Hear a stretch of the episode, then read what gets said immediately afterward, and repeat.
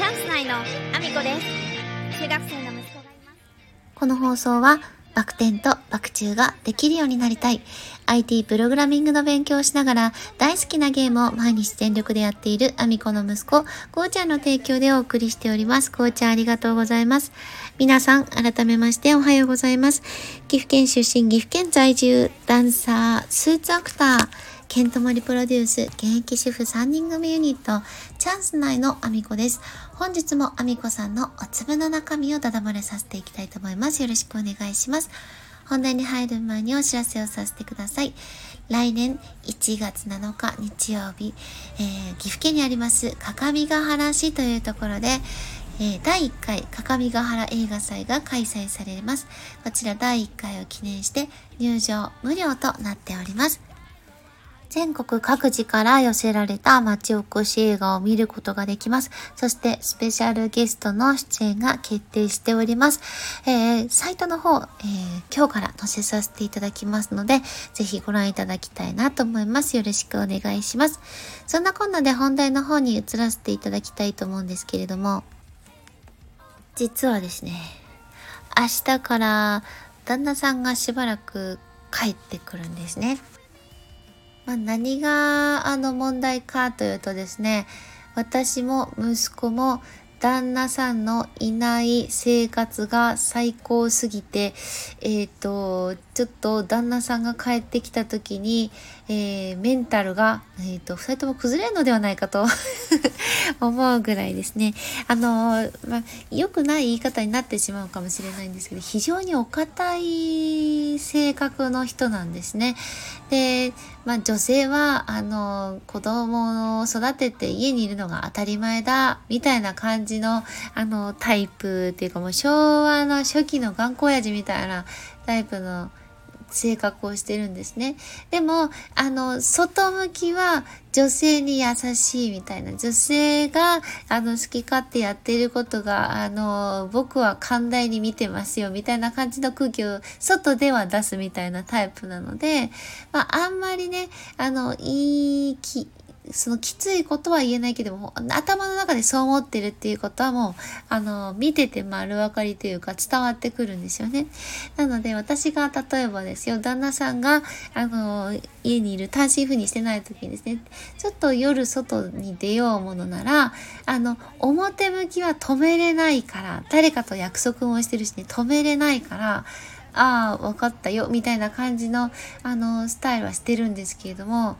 なんで女がこの夜に外出てくんだみたいなのがやっぱり頭の中にあるのが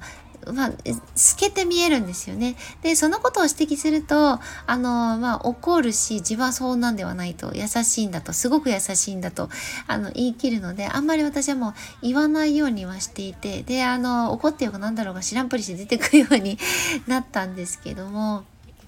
なのでもそういうタイプの人が帰ってくるとなるとですね、実はですね、息子がですね、ちょっと一番心配なんですね。えっ、ー、と、まず息子はですね、今、あの、私が気にしないので、食事中も、えっ、ー、と、テレビでもネットで YouTube つながってるから、えっ、ー、と、テレビで YouTube を見て、で、スマホの方でも、あの、何か別の、ただ、たまたまお友達と喋ってる最中だったらお友達がゲームをやってるのを見ながらご飯を食べていたりとか、あの、会話をね、なんかあの、一応ミュートにはしてくれるんですよ。それだけは、あの、生活の音が聞こえちゃうからやめてくれるっていう話をしたら、うん、あ、それは、あの、ごめんなさいって言って、あの、ミュートには全然してくれるから、私的には全然困っていなくて、あの、友達とずっと繋がっていたいなら繋がっててもいいと思っているし、やることさえちゃんと、あの、やっていれば、もう、あの、それがね、あの、後から後悔するかどうかはわからないです。あの、もっとやっておけばよかったって絶対ね、どの人間でもも思うので、あの、そこに関してはね、そこまでできてるとは思ってないんですけど、あの、まあ、やるべきこと、例えばその、英語をね、オンラインで勉強してるから、その英語の勉強だったりとか、あの、オンラインの高校の勉強だったりとか、えー、学校での授業での課題だったりとかですよね。そういう、あの、日々、あの、こなしていかなきゃいけないタスクで、あとはご飯を食べるとかもそうですよね。そういうことをきちんとこなしてるのであれば、あの、それ以上は、あの、何も言わないよって、その範囲内だったら全然やってもいいよって。で、あの、その他の人が嫌がるこう、場所だったりとか、あとはその、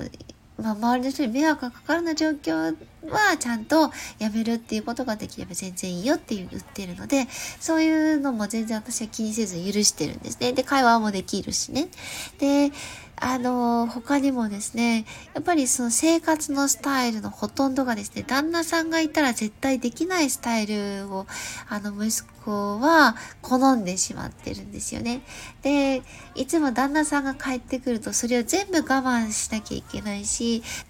自分のやりたい時間にオンラインのゲームをするとか、お友達と会話をするっていうこともおそらくできなくなる。で、お風呂に入ってる時に動画を見るっていうこともおそらく旦那さんがいるとできない。で、ゲームも好きな時間にできない。多分すっごくストレスは溜まっちゃうと思うんですね。別に仲が悪いわけじゃないんですよ。旦那さんとも仲良くはやれるし、あの、いつも家にいる時は、その、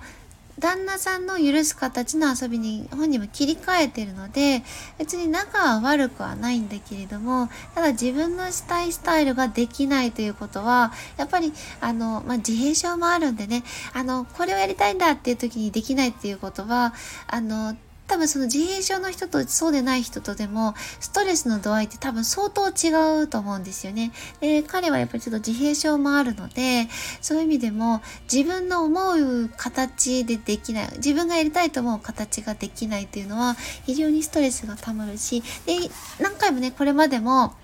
彼が小さい頃からそして、えー、自閉症ですよと診断された後からもずっと旦那さんには説明してるんですけど、えっ、ー、と、理解する力がないということはすっごくもう最初から分かってるんですね。そういうタイプなんですよ。自分の中で認められる範囲外のことに関しては、こうするべきだろう、ああするべきだろうっていう感覚が非常に強いので、あの、説明してみても、あの、理解は得られなかったので、まあこれ以上言ってもしょうがないなと。で、こういう人も世の中にはいるんだっていうバランスを取るのには、あの、旦那さんみたいな感覚も悪くはないとは思うので、そういう人もいるっていうことを、ああの、まあ、息子にもね、知ってもらうことは大事だから、あの、こういう人がいる時はこういう風にしようとか、で、いないところでこういう風にしようっていう風にバランスをとっていけるように、あの、することも、あの、まあ、訓練としてもいいかなとは思ってるんですが、ただ帰ってくるとなるとですね、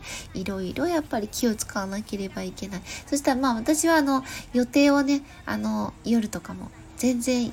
入れたりしてるんですよね。突然帰ってくるって言われちゃったので、あの、予定をですね、その変更するっていうことができるような感じじゃないので、ごめんなさいね、こことここは出ますんでねっていうのは、あの、伝えてはあるんですけど、まあ、夜出るってなるだけで、ちょっと、やっぱり不機嫌が、あの、旦那さんがね、あの、空気的に出しちゃうので、そうすると、まあ、誰に一番、まあ、被害がいくかっていうと、息子にやっぱり行くんですよね。その空気を読み取って、あの、気を使ったりしなければいけなくなっちゃうので、ちょっとね、あの、しばらく息子の様子がちょっと心配なのと、こう、スタンド FM 撮ったりとか、 Voicy 撮ったりするのも、タイミングをどういう風に撮っていくか、ちょっと気を使わなければいけないところだし、今まで結構キッチンとかでね、あの、撮りやすいタイミングで撮ったり、あの、家事しながら撮ったりっていうこともできていたのが多分できなくなっちゃうので、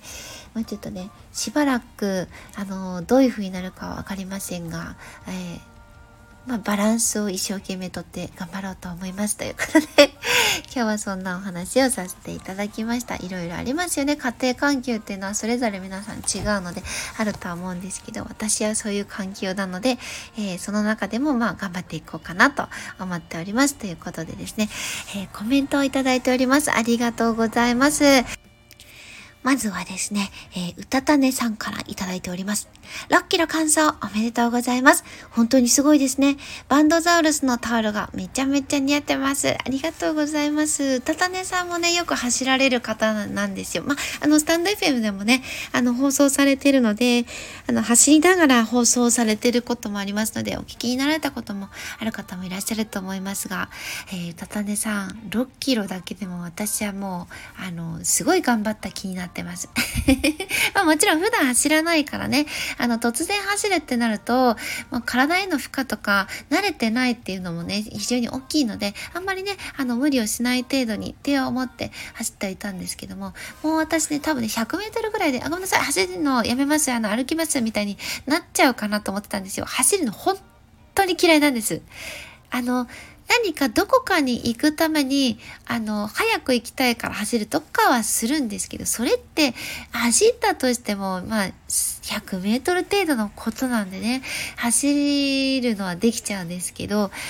ね、こう、ランニングってなると、単位はキロになるし、で、まあ1時間とか走るってなるとね、それなりのあの時間を要することになるので、まあそれからしてもね、キロ数からしても、いやーそんなに走れるかしらと思ってたんですけども、なんと走れてしまいました。会話をするっていうのは大きいですね。こんなに大きいとは思いませんでした。非常に楽しく会話をしながら走れたので、あの、楽しい時間を過ごすことができました。そしてですね、本当はね、あの、デビュー T シャツを着てこうかと思ったんです。ただでも、まあ、冬だし、あの、ウィンドブレーカーをね、着てないとさすがに寒かったから、これデビュー T シャツを着てってもよく見えないじゃんと思ったのでデビュー T シャツなしでタオルだけを持っていくことにしました。でも、やっぱりあのタオル可愛いですよね。私も大好きです。歌とねさん。ありがとうございます。そして、山猿さんからもいただいております。仲間がいたら走れる。えー、めちゃくちゃわかります。走りながらだからこそ話せる内容ありますよね。同じ景色を見るってのが重要なんですかねということで。ありがとうございます。いや、本当にそうだと思います。同じ景色を見ながら、で、同じ時間を共にしていて、で、あの、お話をしながらっていうのが、またすごく良かったんだと思います。で、話すにしても、そんなになんかこう、息継ぎの多い話は多分できないんですよね。あの、穏やかに話さないと、あの、まあ、持たなくなっちゃうので、皆さんもね、あの、細野さんはもう、あの、アスリートなんで、あの、ガンガン話しながらでもいけちゃうかもしれないですけど、さすがに私もそうだし、他の方々も走ったりとかの経験はあったとしても、そんなにあの、プロのようには走れないので、会話にあんまり集中しすぎてしまうと多分、あの、すぐに息が絶えちゃう状態だったんですけど、でも、あのーその穏やかに話しながら、で、それでもやっぱり興味深いお話がいっぱいあって、みんなが、え、なになにえ、それ面白いねみたいな、それやってみたらいいじゃんとか、そういうみんなが興味のあるお話が多分出てきていたからこそ、みんながそれに、あの、引っ張られて走れてっていうのも、すごくいい環境だなと。私なんかでも走れましたよっていうのはですね、多分他の人にも、あ、私ダメだと思ってたけど行ってみようかなと思うきっっかけにもなるんじゃないかなと思うのでね、お話をさせていただきましたが、仲間がいるって本当にいいですね。山鶴さんはありがとうございます。そして、あーちゃん、ありがとうございます。あみこさん、6キロ、すんばらです。ありがとうございます。そして、オラが見たことある人々がいっぱいいるどん。そして、メタンコかわいいです。ありがとうございます。やった 森次先生のブラスト活動もすんばらです。ということで、ありがとうございます。なんとか走れました。そしてですね、皆さんそうですよね。見たことある方ばかりだと思います。中にはですね、あの、常に、あの、細野さんやジョージさんのね、あの、ストーキングはしてますと、制限さ、宣言されてる方もいらっしゃるぐらいなんでね、あの、そういう意味でも、あ、この人見たことあるわ、とかですね、あと、あ、一緒にダイエット部に入ってるわ、とかですね。多分見たことある人だらけだと思います。あの特に細野さんとかもですねあの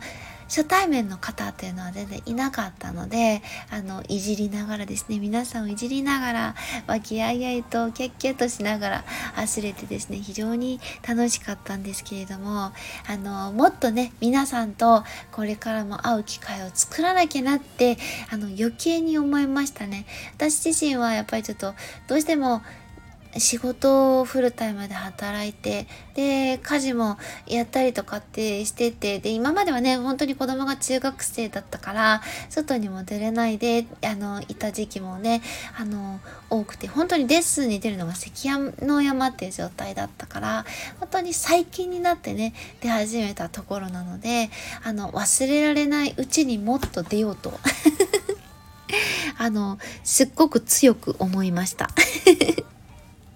あーちゃんともね、会いたいんですけど、なかなか、あの、タイミングよく会えてないので、次どこのタイミングで会えるかな？ジョージさんの新年会には行きますけど行かれますか？私はあーちゃんに会いたいです。コメントありがとうございます。そんなこんなでですね、えー、皆様ぜひぜひ SNS のフォローよろしくお願いします。Twitter、Instagram、TikTok、YouTube のトスレッツそれからスタンド FM と Voicy で放送させていただいてます。放送内容別々なものになります。ぜひフォローしてお聞きいただけると嬉しいです。そして概要欄には私が応援させていただいている方のリンクを、えー、貼らせていただいております。えー、まず一つ目はですね、えー、カモさんが12月21日木曜日、タイスピットでライブをします。えー、私の魂だけでも届けてほしいということでですね、あの、クラファンページから、えー、カモさんのライブのチケット購入できますので、皆さんぜひぜひ行ける方、トイスピットに、そして、えー、カモさんだけではなくですね、参加者の皆さんも非常にエネルギーの高い方がうわーっと集まっていらっしゃいます。ボラスタのね、あの、スタッフをされてる方だけでもすごい数なんですけれども、あの、参加しに行ってる方のエネルギー量もとてつもない方々ばかりなので、ぜひそれを受け取りに行ってほしいなと思います。えー、そしてですね、二つ目にはですね、えー、ケントボリプロデュース現役主婦3人組ユニット、チャンス内の AAO のリンクを貼らせていただいております。えー、こちらはですね、勝手にデビューの、えー、日の映像になります。ケントさんのチャンネルでご覧いただくことができます。えー、そして、そして、えっ、ー、と、ボトルジョージのインスタグラムと、えー、YouTube で撮影風景が、えリアルタイムでずっと更新されておりますので、ぜひぜひこちらをご覧いただきたいなと思っております。え YouTube の方はですね、え西野さんの過去の Voicy を聞きながら、えボトルジョージの撮影風景を見ることができます。えこちらもぜひぜひご覧いただきたいです。えそしてですね、え森田一郎さんが挑戦中、初出版記念自分軸フェスを開催したいということで、こちら残すところあと2週間ほどとなっております。えー、出版記念講演会も明日に控えてまして、あの、ボラスタのスタッフの席をですね、少し開放して、追加席なども出ているようですので、ぜひチェックしてみてください。そして、天日さんが挑戦中、年内95キロから83キロまで減量して、2月10日に目標達成新、大新年会を入れたいということで、こちらもリンク貼らせていただいております。太らせたいのか、それとも痩せさせたいのか、よくわからないクラファンがたくさん並んでおりますので、ぜひ見て笑ってみてください。そして、教えてもらいつぐ先生、インフルエンサーと学ぶ資産運用勉強会ドキュメンタリー映画上映会。こちら私は2月2日の勉強会と2月3日のグランフロントでのイベント会場ブラスターもやらせていただきます。ぜひ、えー、来ていただきたいです。席がですね、満席になって迎えたいと思っております。これね、席もね、多分、あの、ブラスターのスタッフがわーっと、あのー、集まってから、あの、声掛けとかも SNS でするようになっているので、一気にパーンと埋まってしまう可能性がありますので、お急ぎください。そして日本一大駅の山本隆二さんが出版記念講演会を憧れのカモさんとコラボでやりたいという、こちらのクラファンも、えー、全てカモファンディングの方でですね、えー、開催されておりますので、ぜひ、えー、チェックしてみてください。私は次は新年会でジョージさんに会えるのを非常に楽しみにしております。そして、西野さんにもらってもらうためだけの挑戦、西野さんの伝説の近代スピーチを超えるアラフォーアミコさんがマッサージを受けているだけの動画のリンク貼らせていただいております。現在1399万回となっております。ぜひ、えー、追い越した時点でまた笑ってもらおうと思いますので、皆さんぜひぜひ応援していただけると嬉しいです。そしてですね、一番最後にですね、えっ、ー、と、映画の各務原映画祭、第1回各務原映画祭のサイトも貼らせていただいております。映画祭をですね、えー、見たいなと思ってらっしゃる方、町おこし映画に興味のある方、ぜひチェックしてみてください。そしてスタンド FM では、現在スポンサー募集をさせていただいておりますが、えー、リニューアルをさせていただきたいと思っております。近日中に、えー、お知らせをさせていただきたいと思いますので、えっ、と、いつも貼っているリンクをを外させていただいております。えっ、ー、と、またリニューアル後に、えー、リンクの方を貼らせていただきますので、ぜひチェックしていただきたいです。そんなこんなで今日も一日ご安全にいってらっしゃい。しないにつながるように